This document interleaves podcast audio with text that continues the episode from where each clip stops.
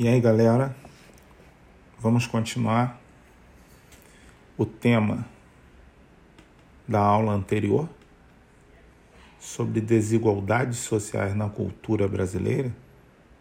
Então, falemos hoje sobre fome e coronelismo. A partir da década de 1940, a questão das desigualdades sociais aparecia sob novo olhar que passava pela presença do latifúndio, da monocultura e também do subdesenvolvimento.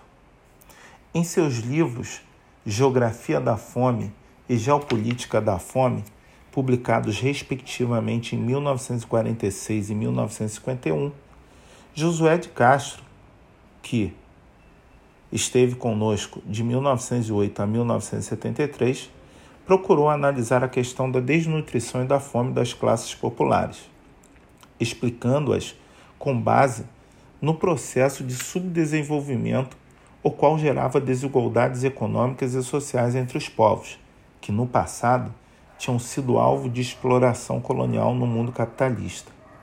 Defendia a educação e a reforma agrária como elementos essenciais para resolver o problema da fome no Brasil.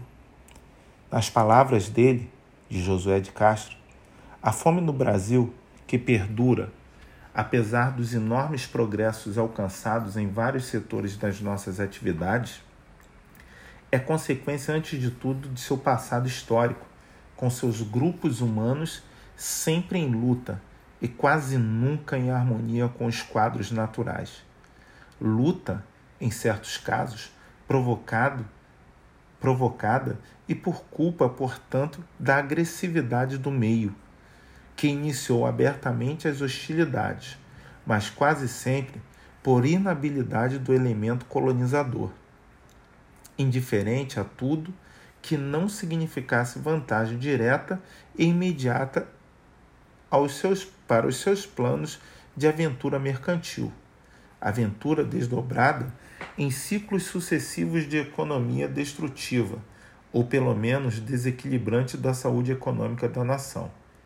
O do pau-brasil, o da cana-de-açúcar, o da caça ao índio, o da mineração, o da lavoura nômade, o do café, o da extração da borracha e, finalmente, o de certo tipo de industrialização artificial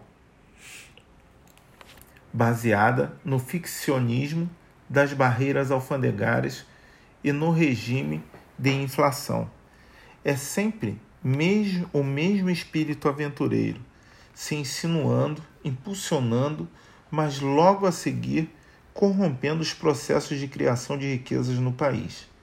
É a impaciência nacional do lucro turvando a consciência dos empreendedores elevando-os a matar sempre todas as suas galinhas de ovos de ouro, todas as possibilidades de riqueza que a terra trazia em seu bojo. Josué de Castro diz tudo isso em Geografia da Fome, o dilema brasileiro: pão ou aço.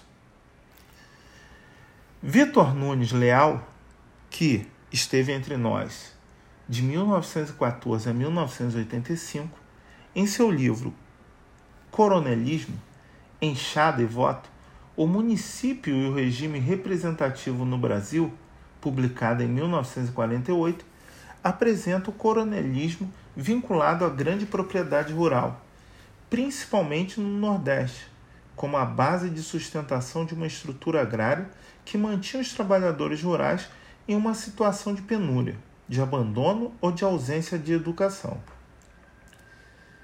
Falemos agora de raça e classe.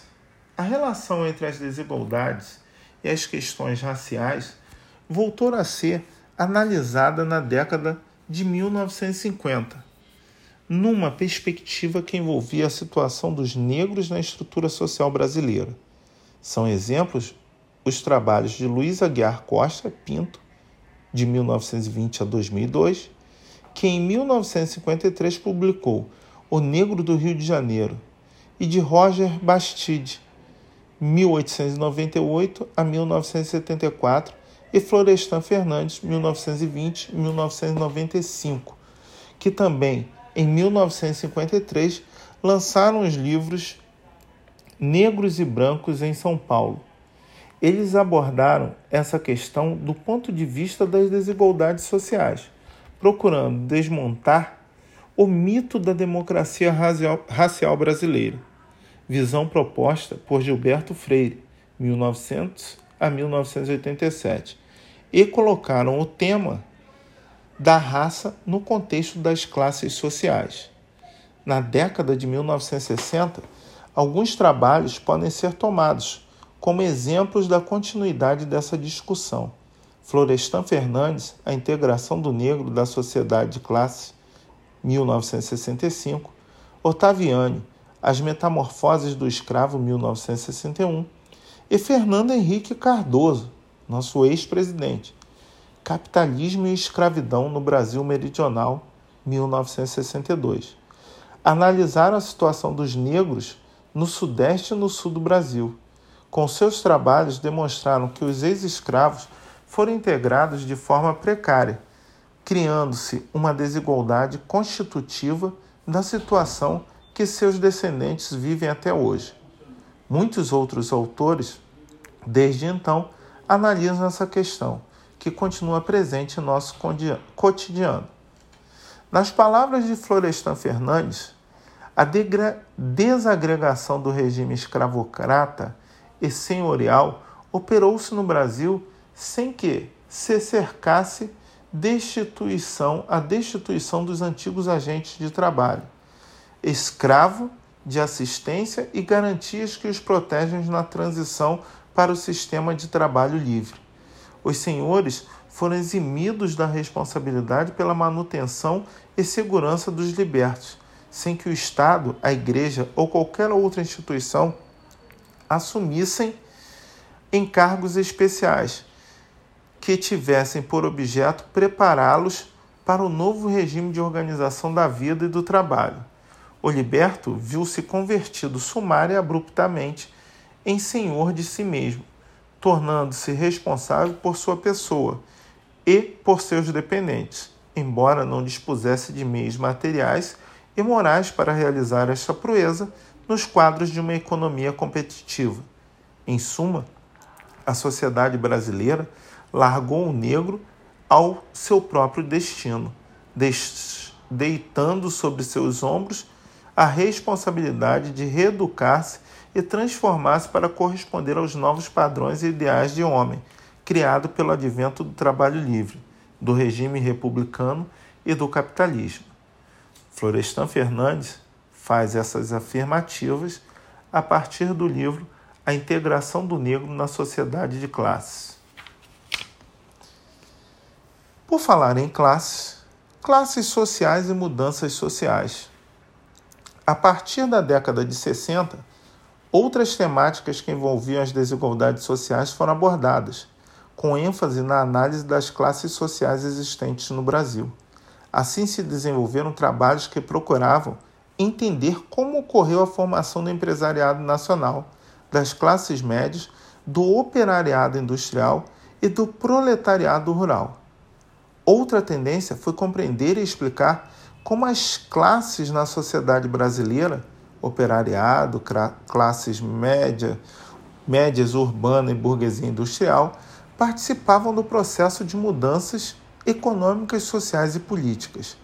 Essas análises tinham como pano de fundo a discussão sobre o desenvolvimento e subdesenvolvimento no Brasil e na América Latina.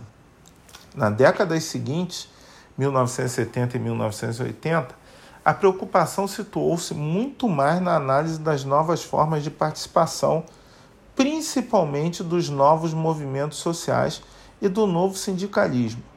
Buscava e do novo sindicalismo.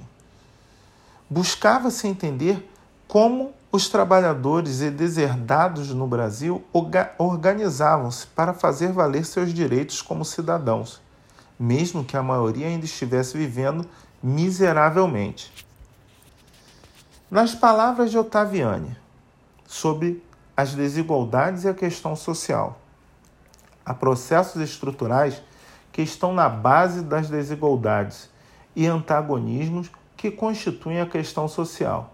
Dentre esses processos, alguns podem ser lembrados agora: o desenvolvimento extensivo e intensivo do capitalismo na cidade e no campo provoca os mais diversos movimentos de trabalhadores, compreendendo indivíduos, famílias, grupos e amplos contingentes. As migrações internas atravessam os campos e as cidades, as regiões e as nações.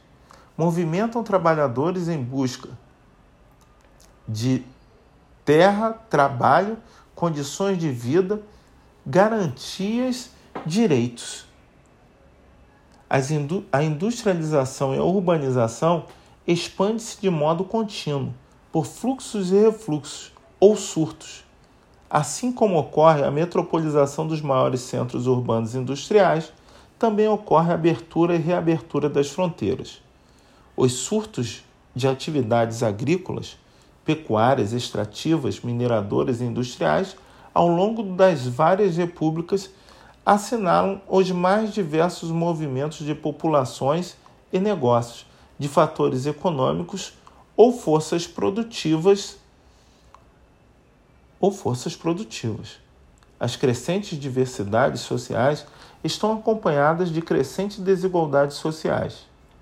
Criam-se e recriam-se as condições de mobilidade social horizontal e vertical. Simultaneamente, as desigualdades e os, e aos antagonismos, as desigualdades e aos antagonismos. Esse é o contexto em que o emprego, desemprego, subemprego e pauperismo se tornam realidade cotidiana para muitos trabalhadores. As reivindicações, protestos e greves expressam algo deste contexto. Também, os movimentos sociais, sindicatos e partidos revelam dimensões da complexidade crescente do jogo de forças sociais, que se expandem com, com os, os desenvolvimentos extensivos e intensivos do capitalismo na cidade e no campo. Aos poucos, aos poucos, a história da sociedade parece movimentada por um vasto contingente de operários, agrícolas e urbanos, camponeses e empregados e funcionários. São brancos, mulatos, negros, caboclos, índios, japoneses e outros.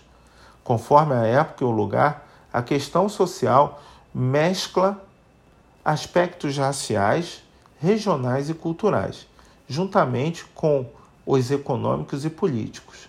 Isto é, o tecido da questão social mescla desigualdades e antagonismos de significação estrutural. Ottaviani em Pensamento Social no Brasil. As desigualdades no Brasil nos últimos 30 anos. Renda, cor, gênero.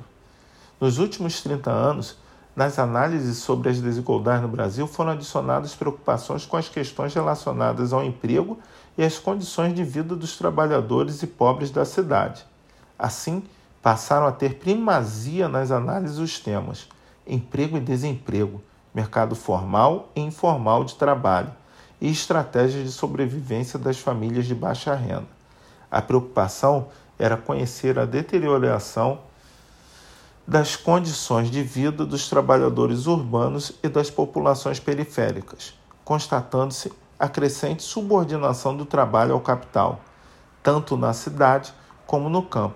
As questões de raça e de gênero ganharam espaço, destacando-se as desigualdades entre negros, brancos e a situação desigual de homens e mulheres. Desigualdade de renda. O Brasil é internacionalmente conhecido como um dos países com maior desigualdade na distribuição de renda. E essa desigualdade nos acompanha há anos. Segundo o censo demográfico de 1960, nessa década os mais ricos constituíam 1% da população brasileira e auferiam da renda nacional o mesmo que os 50% mais pobres, 18,6%. Aproximadamente 40 anos depois, não houve mudanças significativas. No gráfico, abaixo, no gráfico feito né, nesse período de hum, 2003 e 2009, percebemos que nesse gráfico a diferença entre os 10% mais ricos e 50% mais pobres se destacam. Com base nesse gráfico, podemos constatar que a desigualdade diminuiu, mas continua enorme. Como o Brasil ainda é um dos países mais desiguais do mundo. O índice Gini é um instrumento criado pelo estatístico italiano Corrado Gini, 1884 a 1965, para medir o grau de desigualdade na distribuição da renda. Os valores variam entre 0 e 1. 0 corresponde a uma completa igualdade na renda, todos detêm a mesma renda per capita, e 1 corresponde a uma completa desigualdade de renda. Um indivíduo ou uma pequena parcela de determinada população detém toda a renda. Portanto, quanto mais perto de um estiver o índice Gini de um país, maior a desigualdade social. E quanto mais perto de zero, menor a desigualdade. No Brasil, em 1960, o índice era de 0,5367. Em 1990, o ponto mais alto da série, a desigualdade foi de 0,6091. Em 2010, o índice foi de 0,53 0,5304, ou seja, voltamos à situação que estávamos em 1960. Desigualdade de cor. Desde o século XIX, como vimos, várias foram as alternativas de explicação e compreensão das desigualdades no Brasil.